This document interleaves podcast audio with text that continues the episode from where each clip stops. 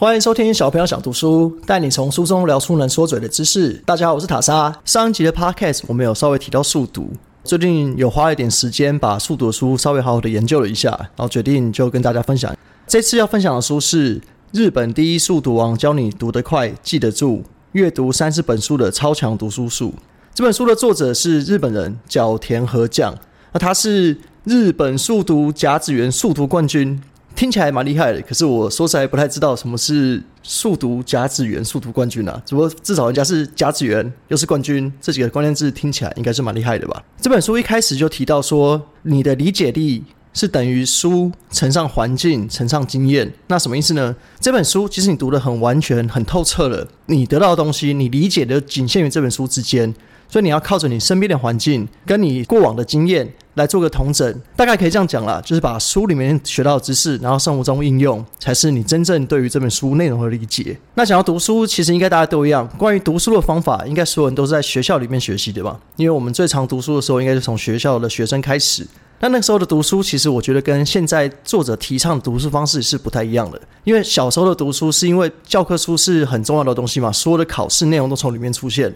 所以你会花大量的时间把每一个字都钻研，每一个字每一句都要读得很透彻，你才拿到高分。所以你可以回想起来，小时候很多人会把整本书画满满的重点，荧光笔每一行每一个字都要涂到。就是那个书已经涂到整本变黄色，你晚上放在房间里，灯关掉，它会发亮那种程度。那其实这本书提到速读，跟小时候学习读书方法是完全相反的。小时候的教科书可能可以这样读，因为毕竟是考试要用嘛。可你出了社会，你以后读的书是，也许是你的兴趣，也许是工具书，你不太可能花这么多的时间把每一字每一句都钻研到透透彻彻，那其实会很浪费你的时间。所以你一个月读的书的量就没办法提升上来。那这本书的作者建议你在想要学习速读的时候，你要先选好你的书，你要选你想。读的书，容易读的书，就不是说啊，我现在要想要学速读，那我从微积分的书开始学好了。那你根本不可能读得下去，而且微积分这种东西是很难读的书，你没办法靠速的方式读下去。建议你是选了一本你真的很有兴趣，或者你觉得这本书会帮助你很多，你会觉得你读得下去的书，你才能进展到下一步。但有时候还是会被逼迫读一些超出自己水准的书，也许是你的长官的要求，或是你真的对这个很有兴趣，但是你觉得这个不是你平常会接触到的书，你会读得很辛苦。那这时候怎么办呢？其实书中有举例啊，像你本来是一个。在公司负责商品开发的人，你现在突然被调到业务部门去了。那业务部门的东西你一定都超不熟悉，所以你学习的速度一定会比别人慢。他的建议是说，你可以先多拜访客户，你透过这个过程才知道说，哦，你原来这个业务是在做什么事情，你要在乎的重点是什么。借由这个情况下，你再去学习业务的知识，你会比较快速。以书的角度来讲呢，就是如果假如说我今天真的要读微积分相关的书，那我建议的方法是你先上网搜寻。类似早些如何快速入门微积分，如何简单学习微积分这种比较短的文章，他把学习微积分重点浓缩，让你可以比较轻松的读懂。你先大致知道说这个东西在干嘛，再去读这本书。他建议你先有一些基本的知识，再读这本书，你的速度会快很多。那他也建议是说，如果你读一读，发现有什么问题，你可以上网查。但是他建议不要说你一直停下来，看到什么不认识就查，因为毕竟是一个新的领域嘛，你不懂东西很多。如果你不断的打断自己，不断上网查询，那你的专注力就无法持续，所以你的速度就会慢很多。所以建议是你先上网稍微搜寻一下这个领域的书在做什么，你大概有心里有个底以后，再开始你的速读。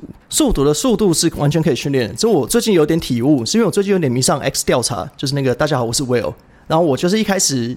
看到他影片超多，我很开心。然后想说他讲话有点慢，我就用一点二五倍看。看久会觉得说一点二五倍好像也，我好像也可以跟上这个速度。我就觉得一点二五倍也有点太慢了，就开始用到一点五。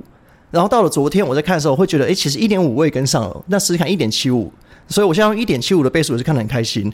那其实速度也是一样，你一开始之后会觉得说啊，这个书太久没看了，我又看得很慢。但是你可以尽量把这些速度拉快。其实久了后，你会发现你的思考、你阅读的速度是完全跟上你的预期的。你的大脑适应之后，你一次能看的词汇跟文章量也会变多。然后他有提到读书的过程，千万不要朗读。那我想，大家这个习惯，大家也是从从小读教科书的时候开始，老师会叫你站起来念课文，你就养成了边看书边念的习惯。那其实是你不一定会有念出来，可你会在心里默念。可是这样的情况下，会严重拖累你读书的速度。你念出来的速度再怎么快，也是跟不上你头脑的速度。这讲好了，花十秒钟读完书的一页不难，但是你想想，你有可能十秒钟念完一整页的书吗？那其实做不到嘛。所以你的速度就会被你朗读的速度拖累。所以记得千万不要在心中默念书的内容。然后再，他是强调如何养成一看就懂的习惯。那什么叫一看就懂呢？其实这个能力大家都有，只是大家没有注意到。就像你看菜单的时候，你看菜单的时候，我相信没有人是一个字一个字慢慢的念吧，就一定是一眼看过去说啊，大概知道在卖什么，然后我就选里面我喜欢有兴趣的东西吃。最常见就像你去意大利面餐厅，意大利面餐厅里面的菜单很多字都重复的，就是可能啊白酱什么都结尾都是意大利面，所以其实你可以一扫而过。我一看看到关键字，看到啊青酱，看到野菇，看到意大利面，就觉得哎这是我喜欢的。所以你可以尝试看看，以后读书的时候用你扫菜单，你用扫描的方式来读这个书，就试试看用看菜单的方式来读书，培养这个一看就懂的阅读感觉。然后一开始他建议的教材是可以用报纸，你用报纸的话，你大概就一次看一行的文字，尝试着强迫自己看一行，因为一般其实我们最一开始读书都是一个字一个字读嘛。那他建议你一开始先用一行一行念。其实你的人的眼睛跟你的专注力是可以跟上一行一行看的，所以先从一行开始。像甚至到后来，他们说他每次可以看一面，也是可以做到其中的重点。所以我们先从一行开始来练习。然后因为我们在讲速读嘛，他建议我们读书的时候，假设一本书你正常时间是花三小时才看得完，那他推荐你就不要花那么时间那么认真的把一字一句搞得很清楚，我们就改成一个小时看三次。他觉得说你这一小时看三次学到内容量，其实会远远超过你花三小时读得很认真，而且你的速度会快很多。这感觉有点像说，你有一次在活动上碰到一个人，你跟他做了自我介绍，你隐约对他有印象。你下次再看到这个人的时候，你是不是就会有点回忆说，哎，这个我好像看过，我好像记得他叫什么名字，跟他聊什么？你在第三次看到他的时候，其实你对他已经有基本了解吧？其实你一看到他，你就知道说，哦，他在哪里工作，他上次跟你大概聊了什么。这就是靠你不断的重复你一样的事情，加深你的记忆。读书的时候也是这样子，所以他建议的是把时间拉短，多看几次，这样子吸收量会更大。然后他有提到环境也会影响，如果在一个放松的环境下，你的速读会更专注。另外，他有建议可以听一些轻松的音乐，那当然是不要有歌词，因为有歌词可能会把你的专注力放在歌词上面。放一些轻松的音乐，他说你在听音乐的同时，借由音乐这个东西来刺激你的听觉。那你在脑中如果又想要开始复诵书里的内容的时候，它会制止你做这件事情，它可以适当转移你想在心中重复朗诵的注意力，会帮助你更快速阅读，不要在心中把它默念。那他有强调说要把阅读跟思考分开执行。执行的重点在哪里呢？就是不要只看一小段就回头重看，因为我知道我也会了，就蛮多人会喜欢看一看，会觉得哎前面好像搞不太懂，那我回去再看一下好了。那你会有这搞不太懂的想法，就是因为你把你的专注力都在思考上面。然后他有特别强调，请将阅读和思考分开执行，因为他认为如果在看书的时候你花了大量的专注力在思考，会减慢你阅读的速度。所以那如果你要贯彻这一点，你要怎么做到呢？不要看一小段就回头重看。因为你会想要回头重看，代表是你思考过后，觉得你刚刚那段你读的不够熟，你想要再看一次。当你有这个想法，你想要说，哎，好像不太熟，我想要再看一次的时候，就代表你过度思考了。建议的是说，即使你速读读得很快，没错，你中间很多地方看不懂也没关系。他建议说，你第一开始的目标不是搞懂书的内容，是把书读完，你就很好专注的把这本书读完。有什么问题，有什么内容看不懂了，再花时间回去看。只不过我知道要很快速的把一本书读完，那是要很专注的时候才做到。所以作者建议说，如果你没办法专注到一次读完一本书，那你把它拆成章节，你就很专注、很专注的读完一个章节，然后再读下一个章节。如果你真的有什么内容觉得不够熟悉，你想要再看一次，至少要把那个章节读完，你才可以回去看。你强迫自己做这件事情的时候，你就会把专注放在阅读上面，而不是思考上面。记得。你的重点不是牢牢记住哦，你是从头读到尾为优先，所以不要把时间花在不断的回去看、不断的回想刚刚有没有错过的地方，这样你是速度是拉不起来的。另外，他有建议一个方法，很多书像商业类的书，很尝试先把结论概要写在最前面，然后中间是一连串的证明论点的例子，最后再做比较大的总结。建议你先看完头跟尾，你先知道结论的概要，也知道最后的总结了。那中间的结论过程的例子，你就比较好猜测，你就比较好懂。举个例子好了，假如说你今天在餐厅吃饭，你朋友约了八点，你八点半才到，你一坐下来的时候，你不知道他们在聊什么，你要花点时间才能切入他们话题。你要先听完他们在讲什么，你才知道哦，原来在聊这个，那你才知道怎么加入。那如果你先知道结论了呢？假如说你是八点就到的人，你在旁边，也许你看菜单，你没有很认真在听，可是你大概知道他们在讲什么。只要他们随便讲一个例子，讲了一个题目，你有兴趣，你就可以马上加入，就代表你已经知道他们的结论，你知道他们在聊的过程，你都知道了，你要加入这个话题就很容易。所以书中作者建议你先看头尾的意思，就是说你先知道这本书大概在讲什么，他要表达什么意思，他的结论是什么了。那他中间举的例子，你就很容易可以轻松跟上，比较不会花太多心思在研究这个例子到底跟结论会有什么关联。然后再来阅读的方法也很重要。他是说，你不是要阅读文字，是让文字进入视野。这个可能要举个例子，会让你家比较好懂。像大家可能玩过《大家来找茬》嘛，就是两张图片上有什么差异。他建议的方式是不要很拘泥于每一个细节，你就用在玩这个游戏的心态，你整体的来看这两图有什么差异的时候，你的重点就不会在放在很细项的地方，不会拖累你的速度。也许在几天之后，大家问你说：“哎，你前几天玩的大家爱找茬差异在哪？”你想不起来，可你可以记得起来，当初哎，好像是一个画了海边刚刚红风景的插画。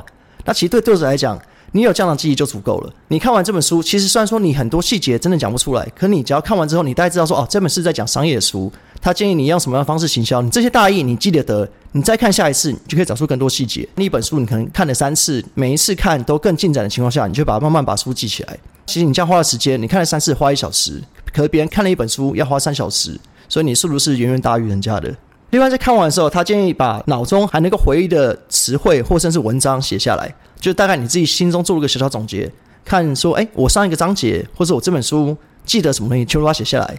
那写下来有帮助你记忆，你能够记下多少，再尽量把你这些剩下的记忆跟生活中做整合。假如这本书是股票的书，它介绍你怎么利用动能流派来买股票，那他建议的方法是你把这些学到的知识，跟你平常有的经验，跟你平常做事方式作为结合，你这样子会比较帮助你记忆，就知道说，哎，原来我当初做股票会这样想，其实跟书的内容做的是想一样的事情。那如果你能够找到其中的连结，这我可以大大帮助你的记忆。然后我们这边统整一下这书的四大重点。第一个，养成快速阅读的习惯，强调的是不要只看一小段就回头重读，建议最少要以章节为单位。你的重点不是把书内容全部记起来，而重点是从头到尾读完作为最优先。另外是你要强调你的专注力。其实你也分得出来嘛？你看书的时候你有没有专心？你只是翻过去，跟你很专心看是完全不一样的。所以他建议的是，如果你发现你的专注力开始不够了，你可以休息一下再回来看，要不然就是浪费你自己的时间。然后等到你休息到你觉得你好像可以再专心点，你就立刻再回来阅读。记得要先看写在最前面跟最后面的结论，这样可以帮助你理解整本书的起承转合。然后第二点是用快到没有时间停下来思考的速度看书，比起阅读，你比较像是扫描书上的文字，所以你不要一直停下来思考。另外可以记得我们刚刚有提到菜单的方式，你要用看菜单的方式。轻松的扫描过去，只要记一些你觉得值得记的地方就好。你可以之后再回来想说，这件是不是你值得记忆的东西。第三点是看完书之后，把还留在脑中的词汇跟文章写下来，这可以帮助你的记忆。第四，看完书以后会有什么突然想到的事情，诉诸行动。那这个就是意思是说，如果你有看完书有得到什么启发，你把它写下来。作者很建议你跟别人讨论书的内容。因为你看完一本书，其实你也知道，有时候你觉得你都懂了，你都吸收了，可其实当你要试着讲给别人听的时候，你就发现其实哇，很多细节你都没有搞懂。他建议你要真的搞懂一本书，你就尝试着把这本书的内容讲给别人听。那如果比较害羞，不想讲给别人听，或是朋友比较少的人，不知道讲给谁听，你可以把它写下来，当你的日记写也好，或是说你写在你的社群文体上面分享给大家听也好，就是你尝试把它写下来，你可以更理解这本书的内容。然后再就是行动。如果你这本书的学习的过程中，你得到什么知识，你把它付诸于行动，这可以大大加深你对这本书内容的记忆。最后有些其他的细节，像是他有之前有提到的说，你一秒一行的速率看，有些特别在的地方，你可以先做记号，之后再往下读。但是要强调，你做记号不要用荧光笔，或是不要用折痕，要用可以复原的方式做记号，像是你贴一个便利贴也好，是之后可以撕下来的。那他这样讲的用意是因为，如果你在书上有太多荧光笔。你在速读的时候，你会把太多的注意力专注在那些荧光笔或是那些书的折痕上面，会影响你阅读的速度。那最后就是一些读书的环境啊，他就可以提到说，你读久了书，你可以定期做一些眼睛的运动，因为你可能眼睛太酸无法专注。然后你刚刚有提到说，你要在舒服的环境，可能听着音乐，喝个咖啡，你尽量放松。然后建议你是坐着读，因为你可能有时候你躺着读，或是你会想睡觉，或是你坐姿不良，也会影响你读书的专注力。简单来讲，就是在一个最轻松舒适、可以长久读下去时间的环境下，好好念书，这样会让你的速读能力大大提升。那以上就是我看完这本书速读的经验分享。那其实我会觉得对我有蛮有帮助啊，因为我也是蛮喜欢看书的人。因为读书的时间加快，让我可以读更多的书，或者是因为我速度很快，我可以读完书做其他更多的事情，去验证这些书的内容。那我觉得对我的人生是有些帮助了。希望今天这本书的经验分享也可以让大家有读书的速度有稍微的提升。那另外，今天我有稍微试着把讲话速度放慢一点，知道当然跟一般比起来是比较快，我就继续努力。今天的内容就分享到这边，谢谢大家，我是莎莎，拜拜。